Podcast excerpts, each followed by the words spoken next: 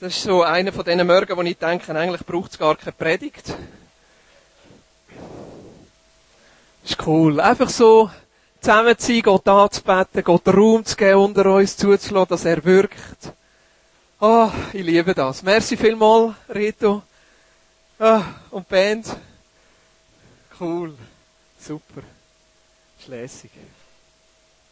Wir sind, äh, Matthias und ich sind in Sarajevo gewesen, die letzten Tage. Montag zu oben sind wir abgeflogen, gestern sind wir wieder zurückgekommen.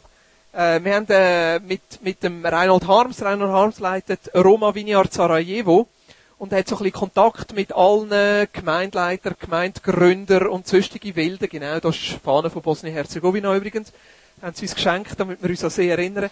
Hat, äh, hat einfach Kontakt mit allen äh, mit allen Leuten, die irgendwie Vineyard-mässig etwas machen auf dem Balkan und wir haben eine super Zeit gehabt. Wir haben wirklich eine super Zeit gehabt. Die Idee war, dass wir mal alle Leute zusammennehmen. 18 Leute sind wir gewesen.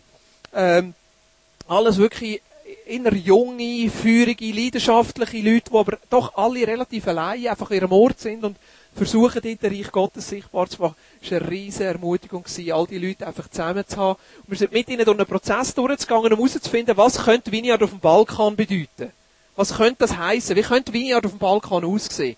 Ähm, wir haben über Jüngerschaft geredet, wir haben über Reich Gottes geredet und wir haben über die Vineyard-Werte geredet. Aber der stärkste oben haben wir am Dienstag oben gehabt. Wir haben eine super Zeit gehabt, wo wir einfach miteinander äh, in Gottes Gegenwart sind, auch so wie vorher, haben wir füreinander gebetet. Nachher ist jeder vorgestanden und hat gesagt, was er das Gefühl hat, dass Gott ihm für eine Berufung und für einen Traum gegeben hat.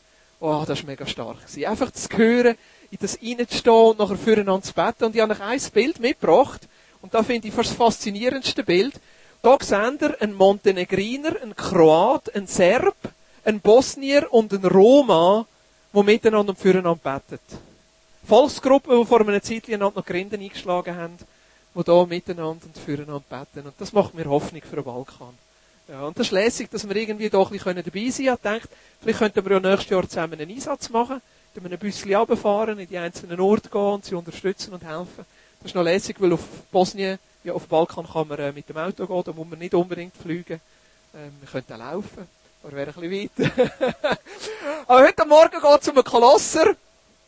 Wenn ihr nicht da gewesen sind, vor drei Wochen ist das gewesen, Damaris hat den Einstieg gemacht. Wir schauen den Kolosserbrief miteinander, Kapitel 1, 2, 3, 4. Damaris hat eine super Predigt über Kolosser 1. Wenn ihr die nicht gehört habt, sie sollte eigentlich schon auf dem Netz sein, können sie dort hören. Ich möchte euch ermutigen, die zu hören. Es ist nicht so, dass sie jetzt heute dort anhängen, also ihr könnt jetzt auch etwas von der Predigt mitbekommen, wenn ihr die nicht gehört habt, aber einfach so ein bisschen als, äh, als Hinweis noch einmal. Äh, wir sind im Kolosserbrief und wollen miteinander den Kolosserbrief durchgehen. Ich möchte euch ermutigen, auch für euch selber, äh, privat daheim den Kolosserbrief zu lesen. Wenn ihr äh, jeden Tag ein Kapitel lesen aus dem Kolosserbrief, habt ihr etwa 30 Mal den Kolosserbrief durchgelesen, bis wir mit der Serie durch sind.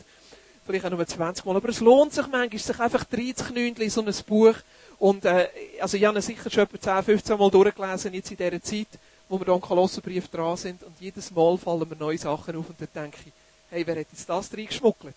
Das ist doch letztes Mal noch nicht da gestanden. Einfach merken, das Buch ist so reich. Und was ich eigentlich machen heute ist, äh, ich werde über das Spannungsfeld, meine Frau findet es immer so lustig, wenn ich über das Spannungsfeld rede. Ich möchte über das Spannungsfeld reden, was sich auftut in diesem Brief. Eigentlich tut sich das Spannungsfeld auf in jedem Brief. Nämlich zwischen der Realität, wo wir drin stehen, und den Verheißungen, die stehen in der Bibel. Es sind so viele Verheißungen, gerade im Kolosserbrief, Kolosser 1 und 2, sind voll von Verheißungen, wer du bist in Christus. Was eigentlich in deinem Leben schon Realität ist, was Christus schon für dich da hat, was Teil ist von deinem, von deinem neuen Wesen, deiner neuen Natur. Ja, Kolosser 1 und 2 ist voll von dem und gleichzeitig sind wir doch dauernd in dieser Spannung in, ja, wo wir nicht alles von dem erleben. Und wie gehen wir mit dem um? Wie gehen wir mit dem um, wenn wir auf die einen Seite Kolosser 1 und 2 lesen und fast mehr frustriert sind, weil wir denken, ja, das ist alles gut und recht. Aber, wie sieht es jetzt aus in meinem Alltag? Und ich möchte gerne so anfangen, dass jeder von euch den Kolosser 2 jetzt nimmt. Entweder mit dem Blättchen, das ihr auf dem Tisch habt, oder noch besser mit eurer eigenen Bibel und einfach einmal den Kolosser 2 durchliest und jeden Vers anstreicht, wo eine Verheißung ist oder eine Aussage ist, über was du schon bist oder was du schon hast. Einfach einmal durch das durchgehen und alles anstreichen. Gestern hat jemand 13 Stellen geboten. Ja, mal schauen, ob wir es heute auf einen mehr schaffen. Dann gönnst du einen Kaffee heute Morgen. Ja. Einfach streich alles an, wo du denkst, hey, das ist wie eine Verheißung, eine Zusage. Nicht, dass du etwas für das musst tun, sondern etwas, wo du schon bist oder schon hast. Ist gut, vielleicht können wir im Hintergrund ein bisschen Töne haben. Gestern haben wir äh, We Are Family gehabt, da ist der eher ein bisschen abgelenkt. Irgendetwas Ruhiges. ja, wenn ihr noch einen Schreiber braucht, dann hat Schreiber auf den Tisch. Das ist auch jetzt die letzte Chance, noch einen Kaffee holen. Nachher werde ich verrückt, weil dann lenkt es mich von der Predigt ab. Nein, natürlich werde ich nicht verrückt. Aber ist gut. Nehmen wir uns fünf Minuten. Einfach durch Kloster 2 kannst du durchgehen.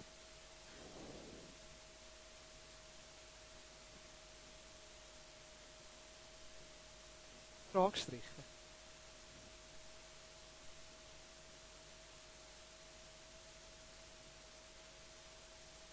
Noch nicht ganz durch. Gut, warten wir noch.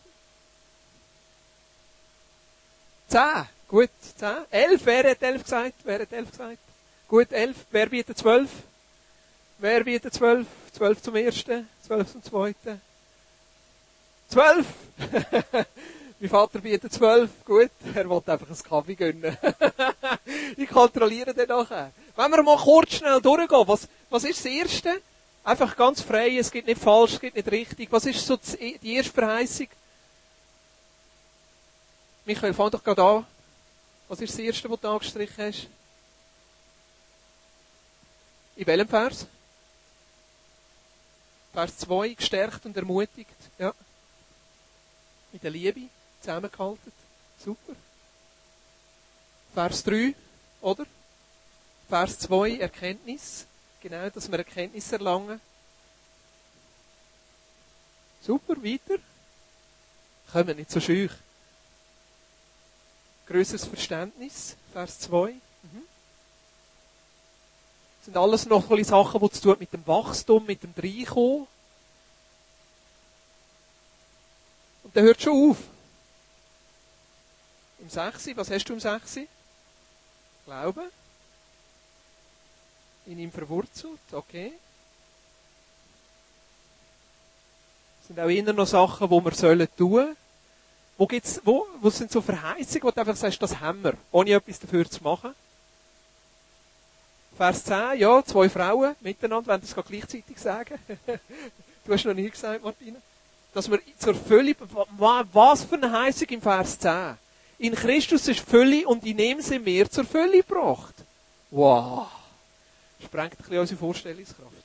Und nachher, jetzt geht es so richtig los. Vers 11 sogar noch, wir sind beschnitten. Und nachher Vers 12, was hast du dort? Genau mit ihm begraben, mit ihm tot, mit ihm auferweckt. Das sind so richtig, jetzt kommt, wird so knackig, oder? Im Vers 13 heißt es, wir sind mit Christus zusammen lebendig, wir leben mit ihm. Nachher, uns ist vergeben, der Schuldschein ist gelöscht. Die gottfeindlichen Mächte gegen uns sind entwaffnet, das kann uns nichts mehr antun. Und nachher so Vers 16, 17, 18 nachher, das Heil kann uns niemand absprechen, dass wir zusammenwachsen. Im Vers 20, dass die Welt für uns hinfällig geworden ist. Das sind alles so Verheißungen. Hey, wenn ihr das leset, wie geht's euch? Vielleicht geht's euch in so, in so Sachen der gleich wie mir. Auf die einen Seite, total happy, total erfüllt, so der absolute Wow-Effekt. Wow, mega cool! In Christus bin ich zur Fülle gebracht. Und dann gleichzeitig schwingt doch untergründig am so ein bisschen Frust mit. Oder? Weil dort setzt doch irgendwo die Lebensrealität ein. Vielleicht gerade wenn du in einer Phase bist, wo du herausgefordert bist, in einer Phase bist, wo du krank bist. Oder es haben schon zig Leute gebetet und du wirst einfach nicht geheilt. Oder in einer Phase, wo, wo du damit konfrontiert bist, dass sein Leben vielleicht nicht so aussieht, wie du dir das wünschst. Gott, wo bist du in all dem Innen, wenn es da heisst, wir sind zur Fülle gebracht, dass wir das Heil haben? Dass keine Macht gegen uns stehen könnte dass der Schuldschein gelöscht ist. Vielleicht in einer Zeit, wo du frustriert bist ab dir selber. Wo du denkst, wieso passiert mir das Gleiche immer und immer wieder? Wieso komme ich nicht aus dem Seich raus? Was ist da los? Es ist doch alles schon vollbracht. Es ist doch alles, die Welt ist doch für mich hinfällig geworden. Und das ist so die Spannung, wo wir drinnen sind. Aber weißt du, was ist Schöne? Die Verheißungen zählen, ob wir sie erleben oder nicht. Die Verheißungen sind da und können uns Licht und können uns Kraft und können uns Wärme und Energie geben, ob wir sie jetzt im Moment erleben oder nicht. Es ist ein bisschen wie mit der Sonne. Die Sonne ist da, ob sie siehst oder nicht. Die Sonne ist da, ob du jetzt Licht oder warm hast, ob du ermutigt bist oder nicht. Die Sonne ist da. Ich meine, diese Woche war ja ziemlich Aprilwetter. Gewesen. Oder? Sarajevo hat sogar eines geschneit. Schrecklich. Ich habe gesagt, das ist vom Teufel! ich hasse Schnee, ich finde das so etwas doof. Es gibt so kalte Füße. und nasse Füße. Aber die Sonne ist wegen dem gleich da gewesen. Es ist einfach etwas zwischen der Sonne und mir gestanden. Es ist ein Wolken dazwischen gewesen. Und manchmal sind doch Wolken dazwischen. Es ist Nebel dazwischen und wir sehen die Sonne nicht. Das ist im, im Winter doch vor allem so frustrierend. Nachher sieht man die Fotos von all denen, die in der Skiferien sind. Blauer Himmel, Sonne und du hockst unter dem Nebelmeer. Oh, und freust dich darauf, dass es endlich Frühling wird. Und dann kommt der April, es sieht nicht besser aus. Aber die Sonne scheint, ob du sie siehst oder nicht. Die Sonne scheint, ob du jetzt warm bist oder nicht. Die Sonne scheint ob du jetzt das gerade mitbekommst oder nicht. Die Sonne scheint sogar in der Nacht. Einfach auf der anderen Seite. Die Sonne scheint. Und genau das Gleiche ist es mit diesen Verheißungen. Die Verheißungen sind da. Die Verheißungen können dir Kraft geben. Die Verheißungen können dir Licht geben. Auch wenn vielleicht teilweise ein Wolken dazwischen steht. Auch wenn vielleicht teilweise ein Wolken ist, wo der Blick auf die Verheißungen verschleiert oder versperrt. Oder sogar die Erfüllung von dieser Verheißung blockiert. Was können so Wolken sein? So Wolken können Unglauben sein. Einfach Unglauben im Sinn von, dass wir die Verheißungen gar nicht glauben. Und manchmal ist es doch so, dass wir mit gewissen Verheißungen Mühe haben. Gerade mit Sachen, vielleicht kann man das Bild hinterweg tun, sonst äh, schauen alle immer noch rum. Äh, manchmal ist es doch so, dass wir gerade, wenn wir eine Zeit haben, wo wir, wo wir etwas nicht erlebt haben, und dann steht die Verheißung immer so im Gesicht, manchmal ist es so wie immer, wenn man das Kaffeelöffel vergisst im Kaffee hin und nachher piekt es einem im Auge, oder? Ja, manchmal können so Verheißungen uns pieksen im Auge, weil wir immer wieder damit herausgefordert sind. Und dort müssen wir vorsichtig sein, dass wir nicht als Christen sarkastisch werden. Ja, weisst, das habe ich früher auch geglaubt. Und heute, ja, jetzt bin ich ein bisschen weiter im Glauben. Wo die Lebensrealität anfängt, unseren Glauben zuzudecken, die Leidenschaft und das Glaubensfeuer auch zuzudecken, weil der Unglauben, das kann wie eine Wolke sein, wo die Sonne versperrt, es kann wie eine Wolke sein, wo die Verheißung blockiert, dass die Realität wird und uns Kraft und Licht gibt. Eine andere Wolke können ungehorsam sein. Oder Sünde in unserem Leben, wo so Verheißungen blockieren. Ungehorsam, wo wir nicht da tun, wo Jesus sagt. Ungehorsam, wo wir vielleicht das Heft selber in die Hand nehmen. Gerade ungehorsam, wo wir vielleicht schlechte Erfahrungen gemacht haben. Gerade wenn wir, wenn wir Sachen, wenn wir eine Verheißung genommen und es hat irgendwo nicht funktioniert, dann kommt doch bei uns bewusst oder unbewusst das Grundgefühl, wenn ich es nicht selber in die Hand nehme und selber, nicht selber mache, dann kommt es nicht gut. Und das ist eine Form von Ungehorsam. Dass wir nicht Jesus her sein dass wir nicht Jesus machen, dass wir nicht schlussendlich auf ihn vertrauen, sondern dass wir das Heft selber in die Hand nehmen. Ungehorsam oder Sünde. Teilweise kann es auch sein, dass wir einen falschen Fokus haben. Wenn wir einen falschen Fokus haben und nicht wirklich auf Christus schauen, ich meine, wenn du im Schatten stehst und den Boden runter ist klar, dass die Sonne nicht siehst. Aber wegen dem ist sie gleich da. Und will leuchten und will hell und warm geben. Aber manchmal, wenn wir einen falschen Fokus haben, kann es sein, dass das wie eine Wolke ist, wo der Blick auf die Verheißung oder auch die Erfüllung von der Verheißung versperrt. Es gibt so zwei Geschichten in der Bibelschule, in der, in der, in der, in der, in der Sonntagsschule, die immer wieder kommen, oder? Die Geschichte von David und Goliath. Wie manchmal haben die gehört in der Sonntagsschule? 173 Mal. 316 Mal. Und die andere Geschichte nicht so viel. Gut, aber die Geschichte von Hafi und Goliath kommt doch immer wieder. Und das andere ist doch der Seimann, der sagt.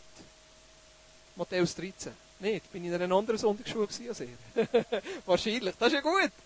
Aber dort die Geschichte vom Seimann, der sagt, ist doch die Geschichte, wo Jesus aussagt, oder sagt, das Wort wird ausgesagt und es fällt auf verschiedene Böden.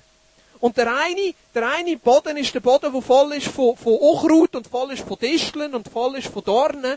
Und da heißt es, es wächst zwar, aber es wird erstickt. Und nachher fragen die Jünger, fragen Jesus, was ist da, was soll das heißen? Und nachher gibt er da die Antwort in Matthäus 13, Vers 22. Wieder ein anderer Teil der Saat fällt ins Dorngestrüpp. Das bedeutet, jemand hört das Wort, doch die Sorgen dieser Welt und die Verlockungen des Reichtums ersticken es und es bleibt ohne Frucht finde das so ein treffender Vers für die Zeit, wo wir drinnen stehen. So ein treffender Vers. Wieder ein anderer Teil der Saat fällt ins Dorngestrüpp. Das bedeutet, jemand hört das Wort, doch die Sorgen dieser Welt und die Verlockungen des Reichtums ersticken es und es bleibt ohne Frucht. Verlockungen vom Reichtum und Sorgen von dieser Welt. Ich glaube, es gibt nichts, wo so ein Potenzial hat, Verheißungen oder die positiven Aussagen über uns zu verstecken, wie die zwei Sachen auf der einen Seite die Sorgen von dieser Welt. Wie kann es doch sein, dass die Sorgen von eurem Leben, wo wir drinnen stehen, die guten Verheißungen einfach zudecken, dass sie nicht können wachsen in unserem Leben? Sorgen um den Job, Sorgen ums Geld, Sorgen um die Zukunft, Sorgen um Kind, Sorgen um die Familie, Sorgen um die Katze, Sorgen ums Haus, Sorgen ums Auto, Sorgen um die Ferien, Sorgen um den Fußballclub. Ah, Aarau hat gewonnen gestern. Halleluja. Sorgen um unser Leben, Sorgen um unsere Gesundheit, Sorgen um unseren Alltag, das sind doch die Sachen, die uns ständig herausfordern und uns den Blick versperren auf die Verheißungen, die Jesus uns schon gegeben hat. Ah, oh, so viel Sorgen in unserem Leben. Und es ist wirklich so. Es ist so viel, was passieren kann. Nicht, dass früher weniger Sachen geht, aber heute, wir wissen so viel mehr. Da kann irgendjemand einen Vorzug in China und zwei Minuten später weiss es in der Schweiz. Ja, und wir wissen vom Ahmadinejad mit der Atombombe und von Nordkorea und von der Rakete, die ins Meer gefallen ist und andere in der Nachfischen. Wir wissen ja alles. Und wenn irgendwo irgendetwas passiert, wir wissen es sofort. Und das ist klar, dass dort die Unsicherheit in unserem Leben steigt und dass die Sorgen in unserem Leben steigen. Und das Zweite, Verlockungen vom Reichtum. Es hat nie eine Zeit gegeben wie jetzt, wo wir so herausgefordert sind mit all dem Reichtum und all diesen Medien. Ich meine, ich stehe da mittendrin. iPad 1, 2, 3, 4. 5, 6, 7, iPhone, iMac, Apple TV. ja, all die, all die, all die Sachen, die uns ablenken wollen. Ich meine, wir sind in einer Zeit, wo alle sagen, wir haben zu wenig Zeit. Wir haben ja all zu wenig Zeit, oder? Würdest du auch sagen? Wir haben all zu wenig Zeit. Ich sage dir im Fall, ich habe gerade letztens von einer Untersuchung gehört, wie viel Freizeit das wir haben. Es hat noch nie eine Zeit gegeben wie heute, wo wir so viel Freizeit haben wie sonst irgendeiner. Der durchschnittliche Mensch hat fünf Stunden Freizeit pro Tag. Fünf Stunden Freizeit, das ist Wahnsinn. Fünf Stunden, wo du einfach für dich kannst brauchen. Ich weiss, Mütter schauen mich jetzt mit komischen Augen an. Was, Boris, von was redest Ja, aber wenn du deine Kinder am 7. zusammen im Bett hast, dann hast du deine fünf Stunden. Bis zusammen am 12. Nein, aber es ist, das ist ein Durchschnittswert, das ist ein Durchschnittswert, das ist ja in Ordnung. Aber die Frage ist nicht, also die Frage ist nicht, wie viel Zeit das wir haben. Die Frage ist auch, für was wir die Zeit brauchen. Fünf Stunden. Durchschnittlich gesehen, fünf Stunden. Ich meine, früher, die meisten von euch haben das wahrscheinlich noch erlebt, da sind wir am Samstag am Morgen noch in die Schule. Ja, ja. Oh, leck, ist das so heavy gewesen. Für die Eltern, glaube ich, nicht schlecht, oder? Haben sie am Samstag am Morgen frei gehabt und die Kinder sind weg gewesen. Ja, meine Großmutter hat mir erst gerade letztens erzählt, dass sie am Samstag am noch geschafft haben. Und dann noch jeden zweiten Samstag und mit der Zeit am Samstag arbeiten. Spinnst eigentlich?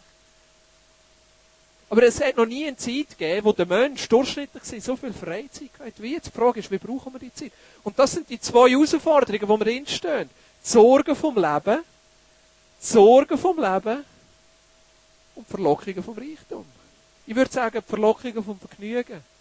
Die Verlockungen von der Ablenkung. Und das sind die Sachen, die den Blick auf Jesus können versperren können. So unsere Aufmerksamkeit wegnehmen, dass wir den Blick nicht mehr sehen.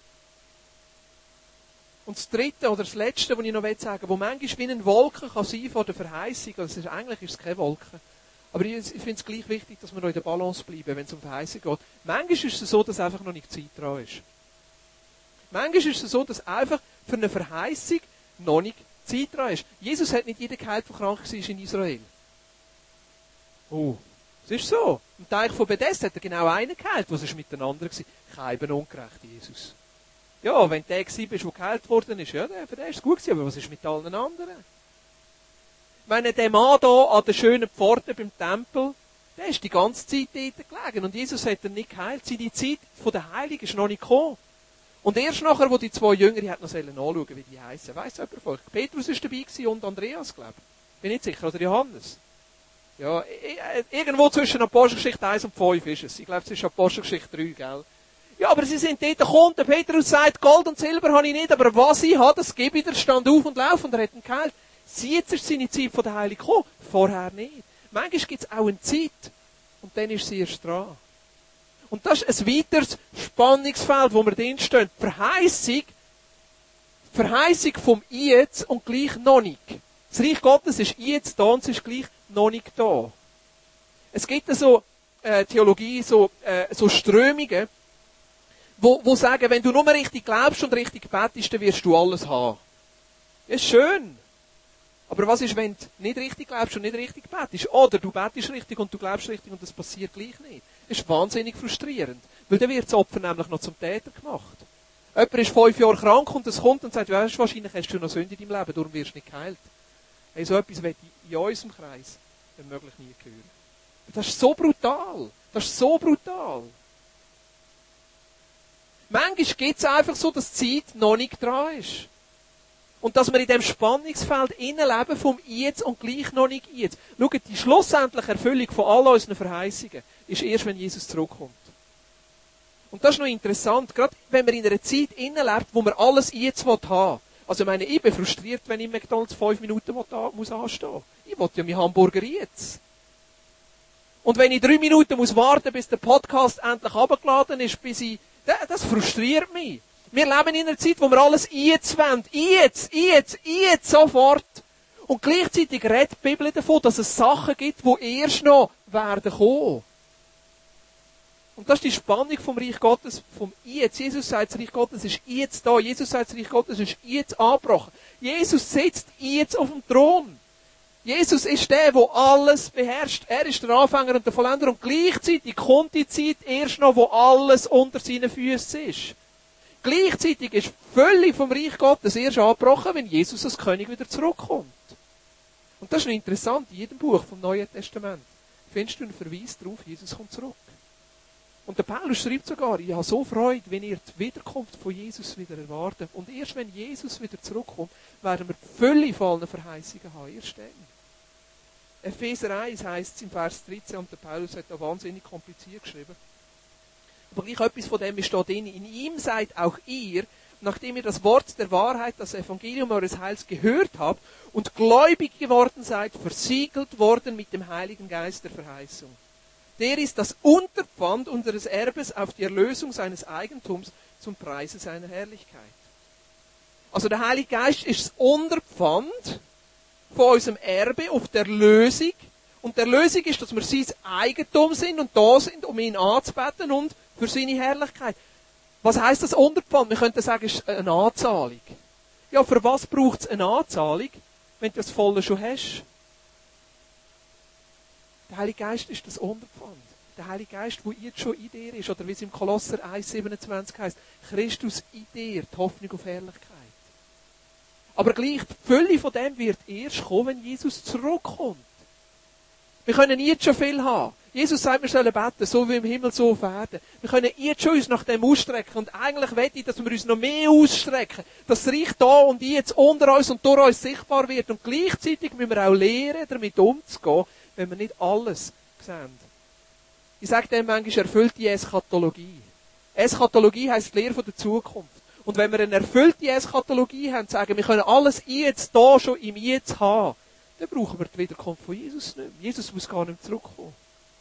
Ja. Und gleichzeitig merken wir, unser Leben ist so eine Herausforderung und ist teilweise auch ein Zerbruch und ist immer wieder in dieser Spannung in, wo wir einfach merken, es ist, das Reich Gottes ist jetzt schon da und gleich noch nicht.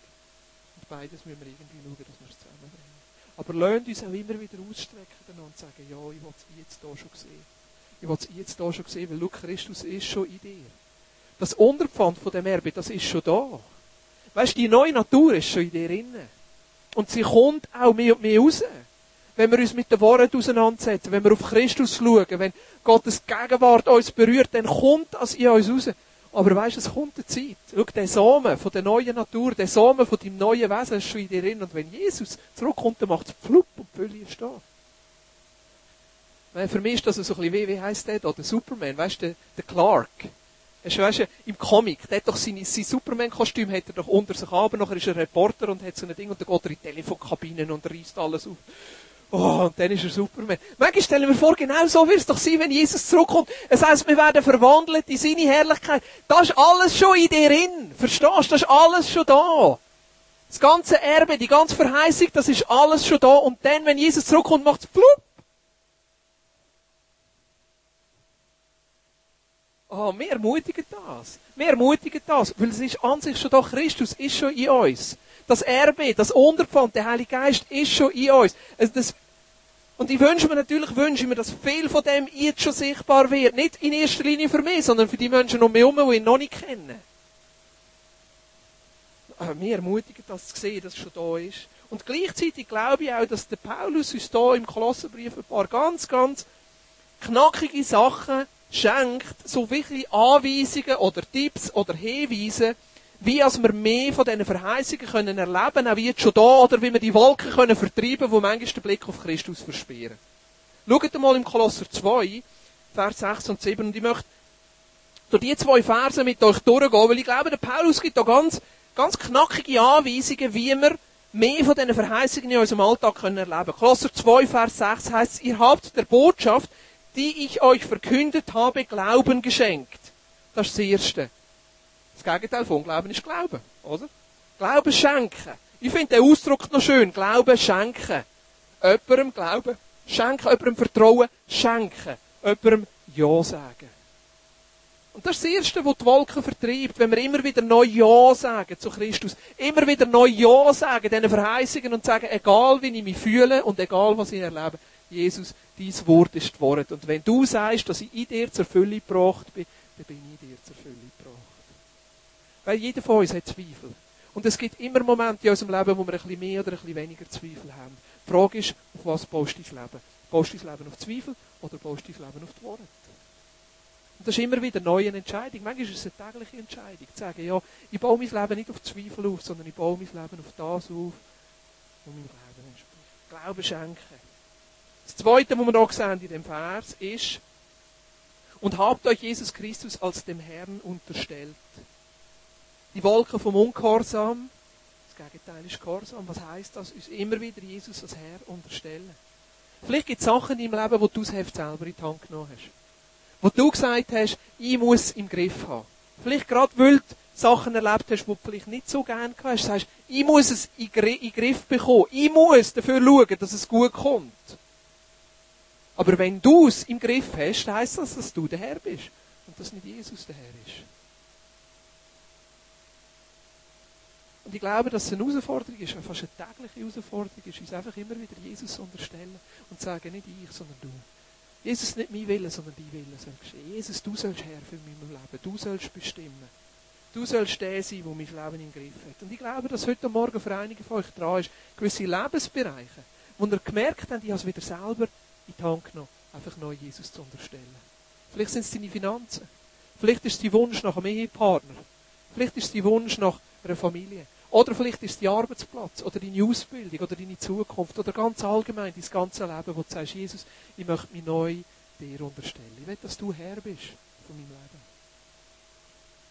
Das Dritte, was wir hier sehen, darum richtet nun euer ganzes Verhalten an ihm aus. Sich auf Jesus ausrichten. Sich auf Jesus ausrichten. Immer wieder neu den Blick auf Jesus richten.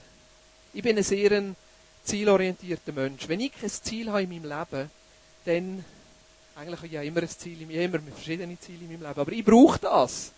Ich brauche das, weil Ziele motivieren mich, etwas zu machen.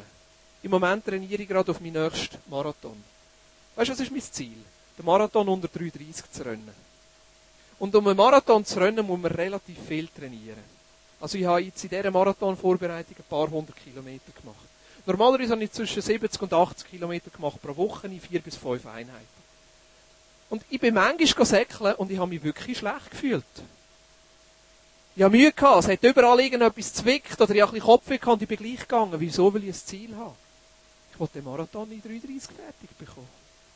Und nachher tut es mehr weh. Darum wollte ich schnell fertig sein. Manchmal hat es geschifft. Und nicht einfach ein bisschen, sondern es hat wirklich oben runtergelassen. Aber ich habe gewusst, ich jetzt das Training ist dran ich habe sonst keine Zeit und ich bin gleich gegangen. Wieso bin ich gegangen? Weil ich ein Ziel habe. Manchmal hat es sogar geschneit. Ah, oh, das war ganz schlimm. Schnee ist so etwas Schreckliches. Ich weiss noch einmal, auf einem langen Lauf.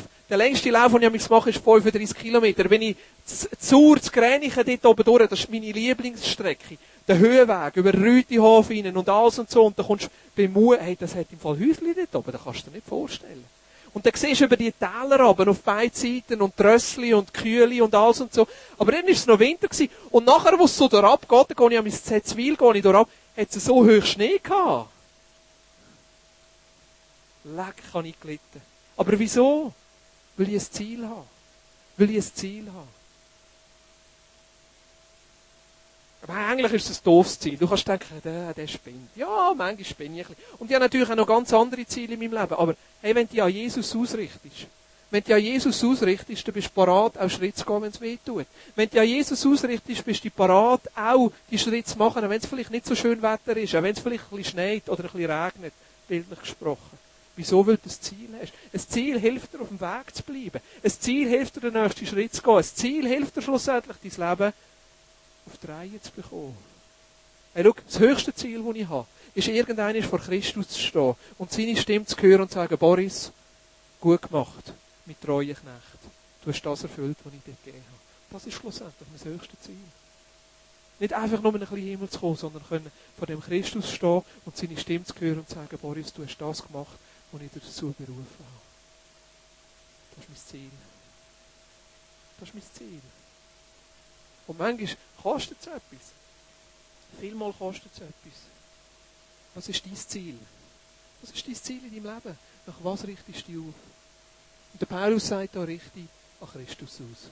Richte an Christus aus. Richte an Christus aus. Richte an Christus aus, an dieser Ewigkeitsperspektive.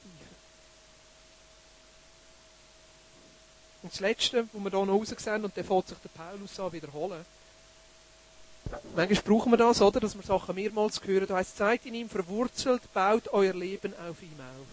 Seid in Christus verwurzelt. Was heißt das, verwurzelt sein? Für mich, und das ist nur ein Aspekt natürlich. Wir könnten Epheser 3 nehmen, verwurzelt sein, seiner Liebe, seiner Annahme. Aber für mich da, das verwurzelt sein, redet auch von guten Routinen. Einfach gesunde Sachen in unser Leben hineinbauen, die uns helfen, gerade vor allem auch in unserem Alltag, uns immer wieder an Christus zu erinnern ich habe mehrere Wecker auf meinem iPhone programmiert. Ein Wecker, den ich habe, der geht 9,37 runter, weil Matthäus 9,37 heisst, wir sollen für Arbeiter beten, die uns helfen, die Ernte reinzubringen. Ja. Aus der Ernte für die Ernte jeden Tag 9,37 und das ist vor allem ein bisschen blöd, wenn ich nicht rum bin und das Nattel daheim nicht und der Wecker der eine halbe Stunde geht. Aber jeden Morgen 9,37 geht der Wecker runter und dann meistens so die Hälfte von der Zeit kann ich mir dann wirklich Zeit nehmen und sagen, ja, jetzt bete ich für das. Das ist einfach eine gute Erinnerung. Immer 14.30 geht ein anderer Wecker ab und dann kannst du im iPhone kannst du programmieren, was der heißt. Und der Wecker heißt einfach, Daddy hat dich lieb. Immer am Nachmittag, weil ich herausgefunden gerade wenn ich am Arbeiten bin, dass ich gegen Nachmittag, Mitte Nachmittag frustriert werde. Weil dann der Tag ist langsam rum, aber ich habe noch nichts erledigt und die Grenzenliste ist länger als am Morgen. Und das frustriert mich wahnsinnig. Und dann habe ich gemerkt, wenn ich einen Wecker programmiere, der mich wie aus dem rausholt, und dann kann ich schnell auf mein Nattel schauen und kann mich daran erinnern, hey, das ist ein Gott, der mich gern hat. Der nicht in erster Linie meine Leistung anschaut, sondern meine Hingabe und mein Herz.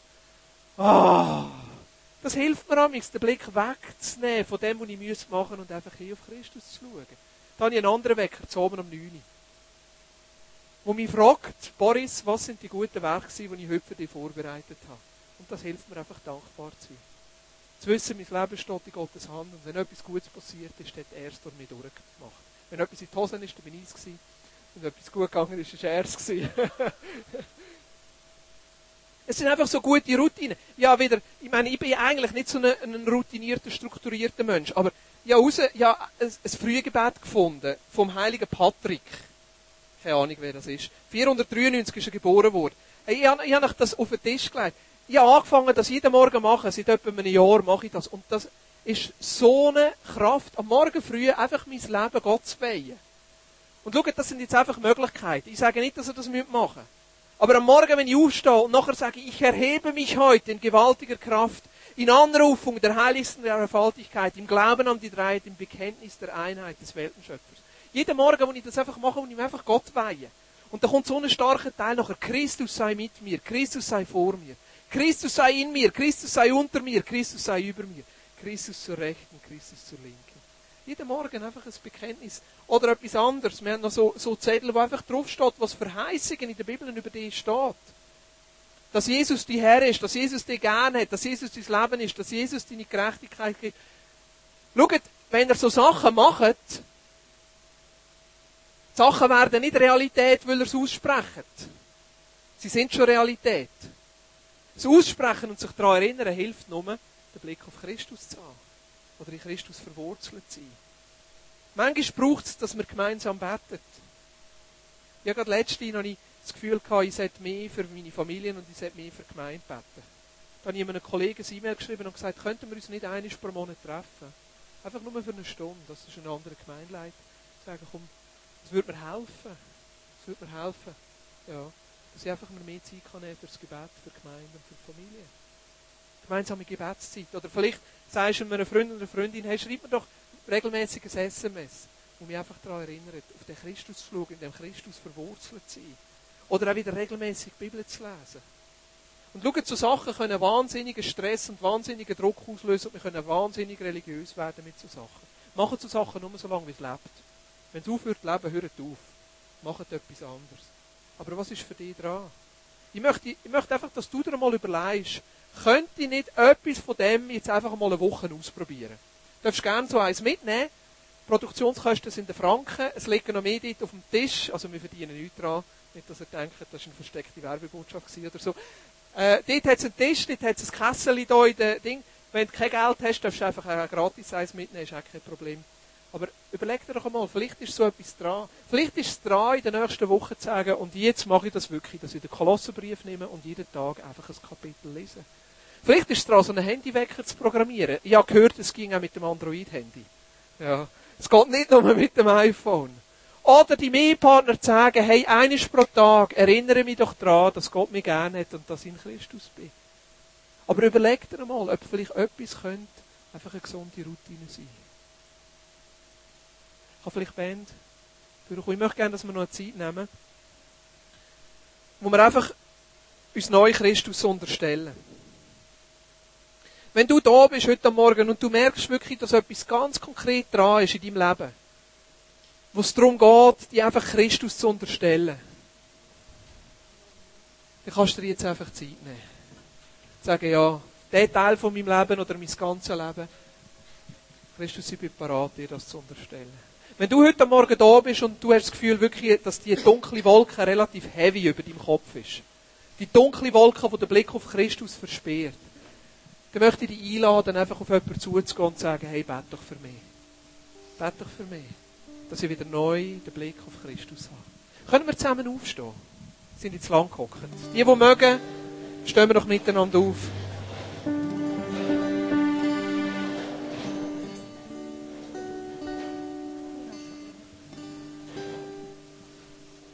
Jesus, wir sind heute Morgen da und wir wollen uns wirklich neu dir unterstellen. Ich will mich neu dir unterstellen. Ich will verwurzelt sein in dir. Ich will dir neu Glauben schenken. Aber ich will auch neu den Blick auf dich haben. Und Jesus, für die Menschen, die heute Morgen da sind, die wirklich eine dunkle, dicke Wolke haben, die den Blick auf dich versperrt, bitte dass du sie frei machst heute Morgen.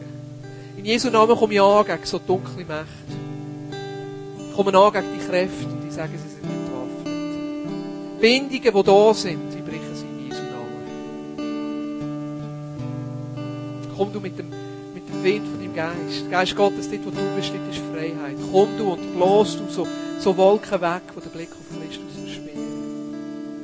Ich bete, dass du uns hilfst, heute Morgen Verletzungen, Enttäuschungen, die wir haben, mit dir im Glauben, mit so Verheißung einfach loszulassen. Dass wir neu deinem Wort können Glauben schenken Jesus, wenn es Sachen gibt in unserem Leben, wo wir das Heft selber in die Hand genommen haben, wo wir selber zu versuchen und selber im Griff haben und selber machen wollen, wenn wir das einfach neu dir unterstellen, dass du kannst Herr sein.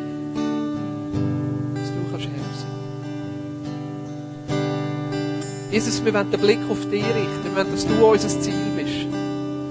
So unser Leben an dir ausgerichtet ist, Christus. Nicht an unseren Träumen, unseren.